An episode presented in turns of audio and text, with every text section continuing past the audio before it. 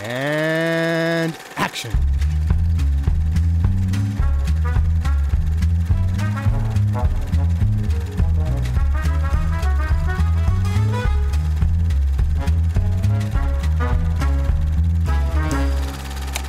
Good evening, and thank you for allowing me to come into your living rooms. Und Hallöchen zu Episode 7, ich weiß es. Yes! Von Directed by Alfred Hitchcock. Ich bin der Johannes. Der Luke ist dabei. Hallo! Und der Ted auch. Servus! Und wir reden über Hitchcocks demnach achten Film. Korrekt. Äh, Champagne oder Champagner. Ha, einfacher deutscher Titel. Ähm, der ist mit Betty Balfour, Gene Braden und äh, einigen Gordon mehr. Harker. Und Gordon Harker ist wieder dabei. Den muss man erwähnen. Größere Rolle. In einer sehr anderen Rolle. Ja. Er ist erstmal nicht der, der, jetzt habe ich schon wieder das äh, britische Version von einem Redneck vergessen, aber das fange ich jetzt nicht nochmal an. Ja, der Film kam 1928 raus. Wir springen wieder vom Produktionszeitraum wieder nach vorne. Wir sind voll in der British International Pictures Zeit und haben es jetzt hier nicht mit einer Adaption von irgendwas zu tun, sondern mit äh, einem Film, der als Titel begann, nämlich ich hole da jetzt mal ein bisschen weiter aus. Storytime Children. Weil die Hintergrundgeschichte zu diesem Film ist, glaube ich, spannender als der Film selber. Ähm, der, der Film hat begonnen als Titelidee von Walter Mycroft, einem ehemaligen Filmkritiker, der äh, dann 1928 als Story Editor bei British International Pictures gearbeitet hat. Und ähm, der Hitchcock vorschlug, äh, einen Film zum Thema Champagner zu machen. Und äh, Hitchcock fand die Idee cool und die beiden haben sich quasi dran gemacht und haben überlegt, was, worum könnte es in einem Film, der Champagner als zentrales Thema hat, worum könnte es da gehen? Und die erste Idee von den beiden war, dass es äh, um eine Frau geht, die in Reims in Frankreich, in, also in der Champagner-Hochburg arbeitet, äh, jeden Tag die Fässer von dannen ziehen sieht, also in den Lastwagen abtransportiert äh, sieht und davon träumt, auch eines Tages diesen Ort zu verlassen und was aus ihrem Leben zu machen. Ein Fass Champagner zu sein. Ja, genau. Und dann äh, kommt sie aus dem Ort raus, aber es geht alles gehörig schief und sie erlebt einen Downfall wie der Typ in Downhill quasi und äh, äh, landet dann so fast in der Prostitution. Und ähm, am Ende landet sie dann wieder in diesem Ort, äh, im selben Job. Und der Film endet damit, dass sie wieder die Champagnerfässer äh, wegfahren sieht, aber im Gegensatz zum Anfang denkt sie sich, oh oh, diese, der Alkohol wird heute Nacht für jemanden Probleme machen, weil sie die dunkle Seite des Alkohols quasi gesehen PSA. hat. Yes. Gar nicht mal so eine gute Story-Idee. Ich finde die ganz gar nicht so nee, ich finde schlecht. die, ich find die äh, ja, okay, aber gut. Also, ich meine, so als Grundidee finde ich die auf jeden Fall zehnmal besser, als was dann am Ende draus gemacht wurde. ja. Weil der Film, für diejenigen, die ihn gesehen haben, werden, die werden sich vielleicht gedacht haben, der Film hat auch gar nichts damit zu tun. Ja, weil dann, äh, also die, das war das Drehbuch, was sie quasi geschrieben haben. Und dann wurde vom Studio Betty Balfour als die Hauptdarstellerin gecastet.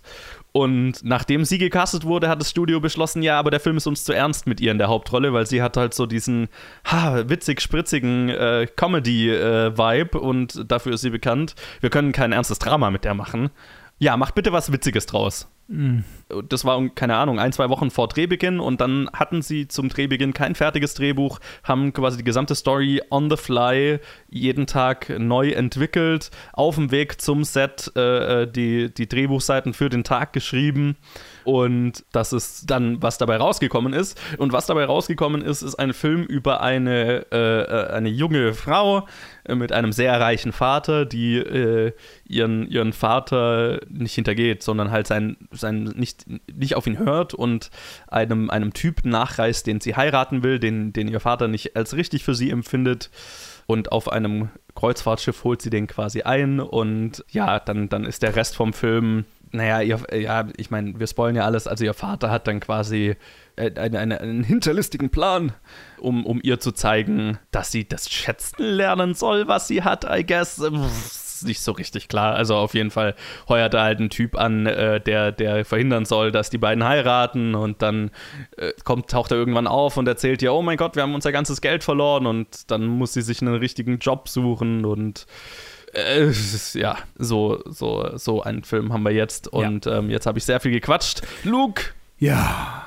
Ich habe die zwei Filme ja in unterschiedlicher Reihenfolge angeguckt. Also den Ah. habe ich jetzt quasi vor der letzten Folge schon angeguckt gehabt. Und ähm, ich hatte bei diesem Film so richtige ähm, Arrested Development Vibes. Habt ihr Arrested Development gesehen? Mhm. Nein. Geguckt, die so Serie? oft. Zu oft. Okay. Die ersten, Mich die hat ersten nämlich drei Staffeln. Ja, äh, also die guten. Ähm, mich, ähm, ähm, mich, äh, mich hat das total an so Ruses erinnert, ähm, die äh, der, der Familienvater, mir, mir, mir fallen gerade gar keine Namen mehr ein, ähm, äh, die da äh, quasi äh, sich ausdenkt, um seinen Kindern durch einen absolut bescheuerten Weg beizubringen, bestimmte Dinge zu tun. Und er engagiert dann immer einen Typen, der ähm, dem einen Arm fehlt, was glaube ich. Es ist schon länger her, dass ich es geguckt habe.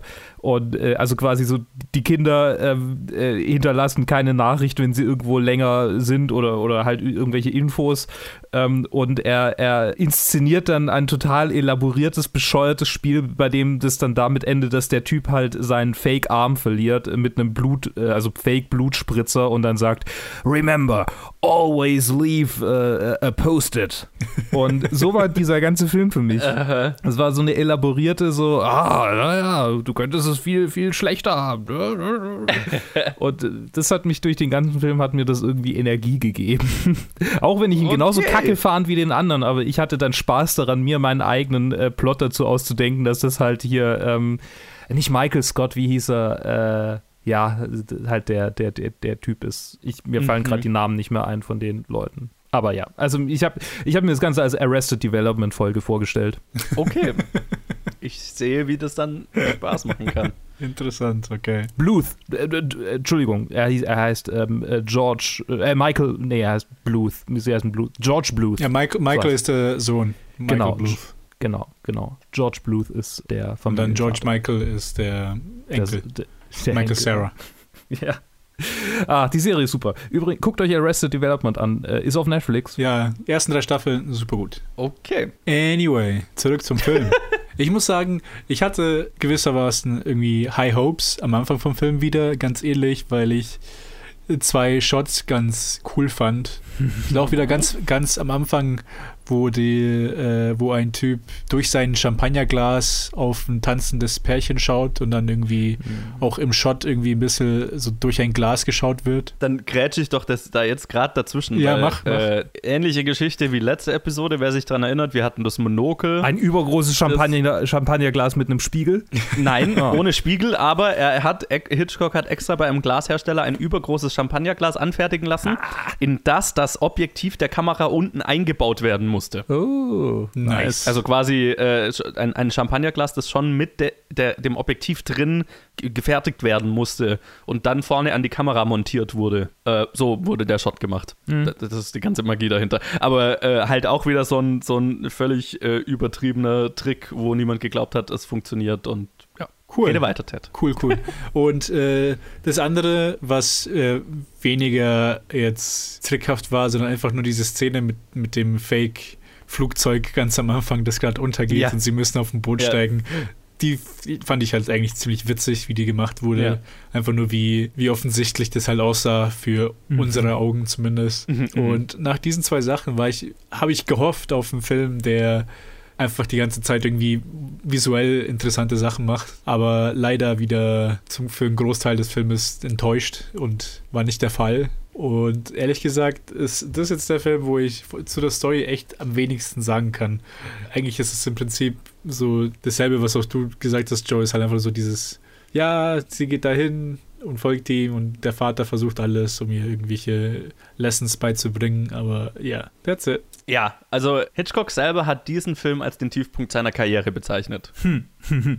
Und ich kann verstehen, warum. Ich finde, das ist jetzt nicht der schlechteste Film, den er in der Zeit gemacht hat. Ich finde, das ist The Farmer's Wife.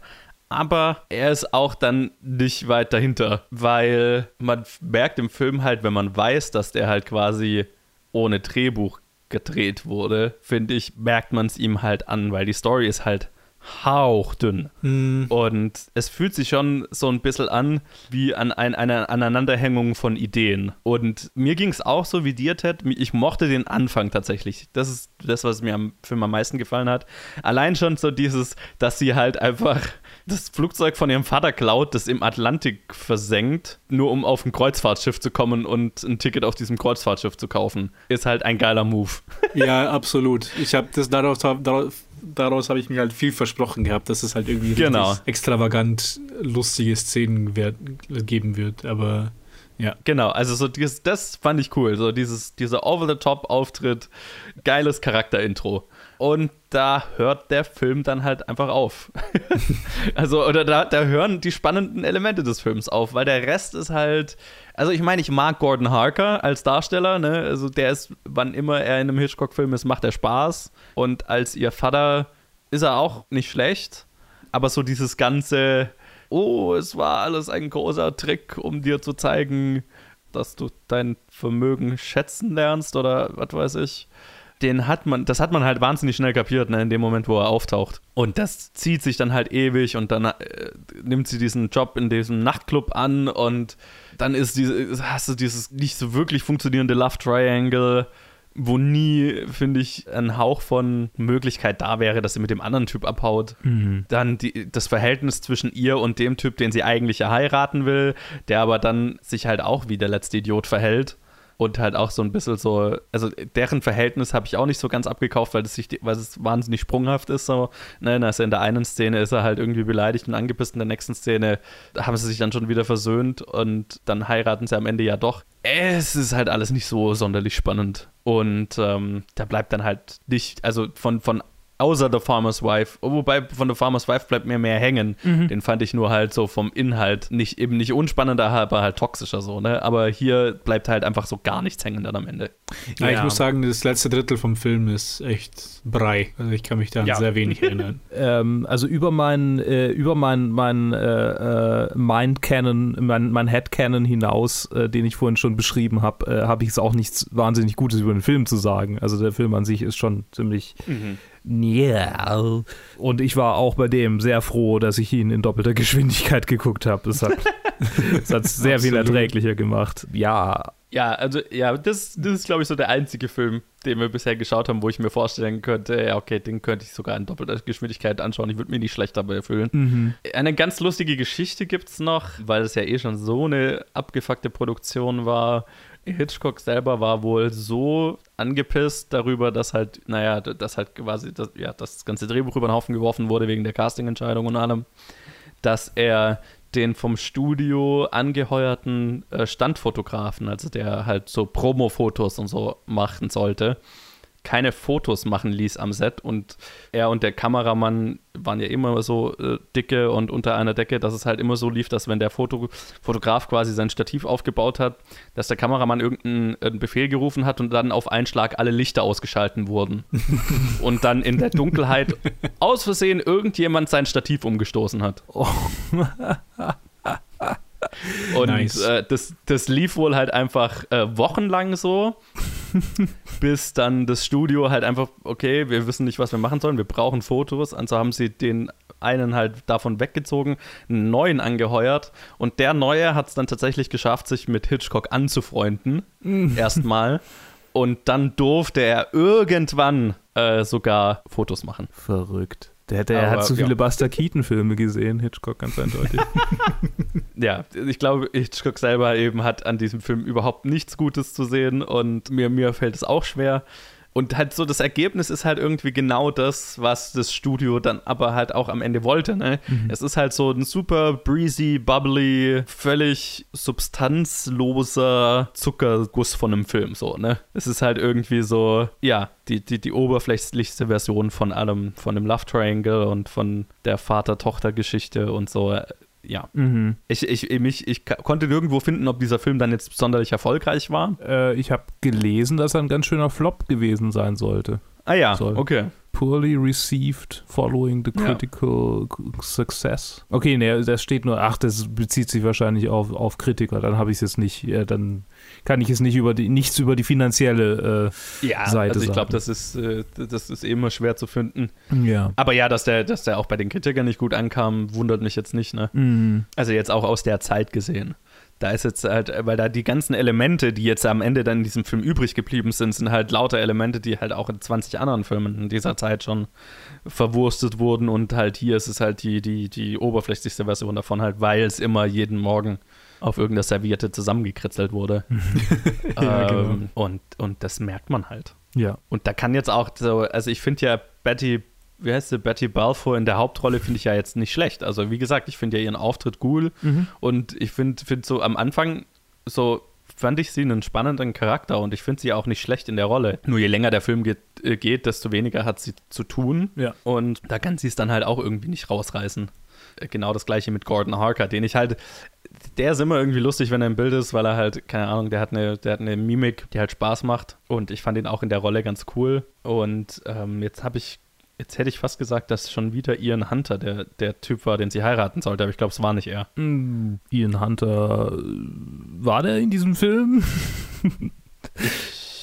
Na, der, der, der Cast ist unvollständig auf. Ah, nee, warte mal. Ich glaube, nein. Oh Gott, das müsste ich. ich nee, nee, der, nee, nee, er war auf jeden Fall nicht in dem Film, aber ich. Ach so, Ge- Ge- Gene, Gene Braden war das wohl. Okay, Wenn cool. ich das jetzt verstehe.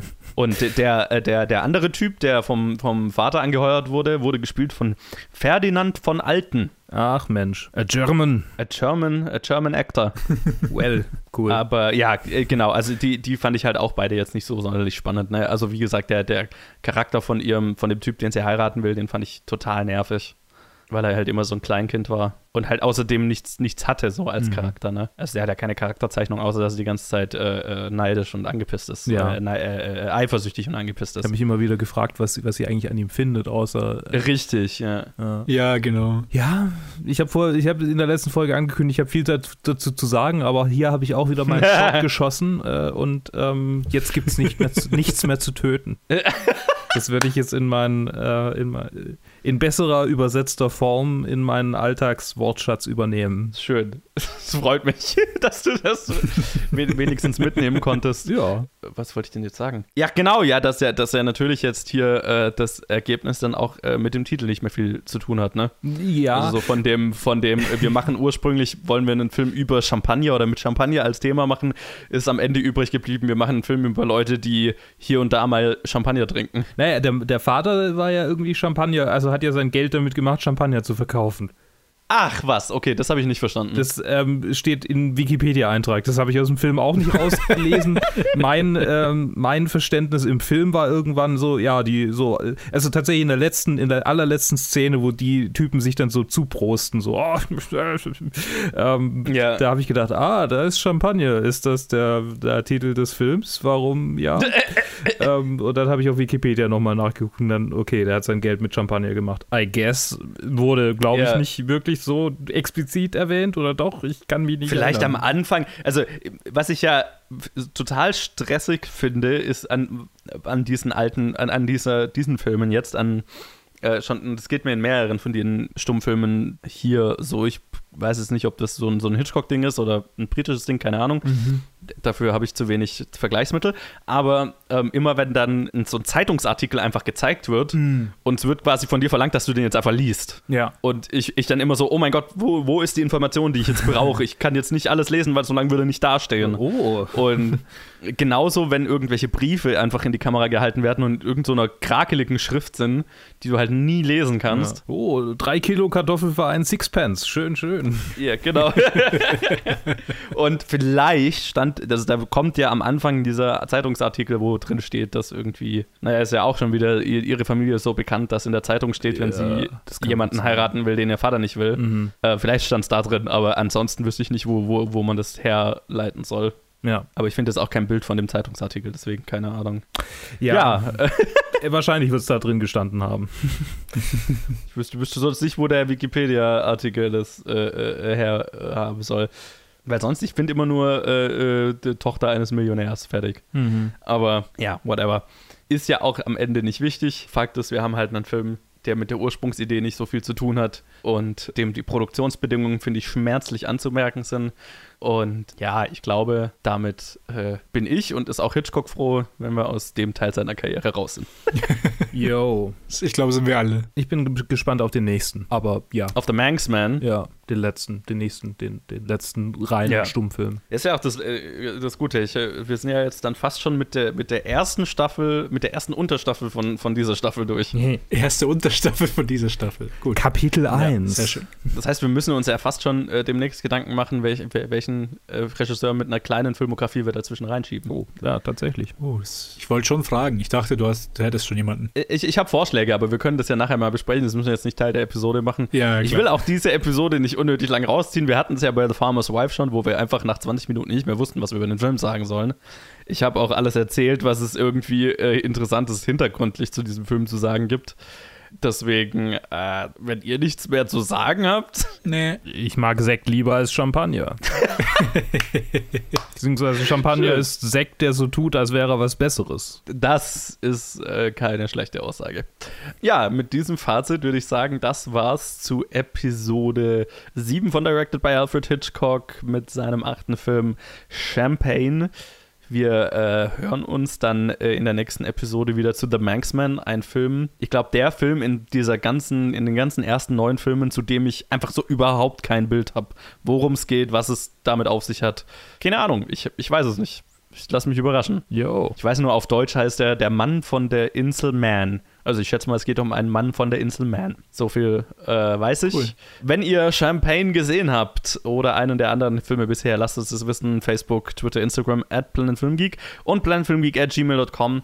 Und dann sage ich schon mal Danke Ted und Luke fürs Durchleiden dieses Films. Bitte, bitte. Und äh, wir hören uns dann in der nächsten Episode. Bis dann. Tschüss. Ciao.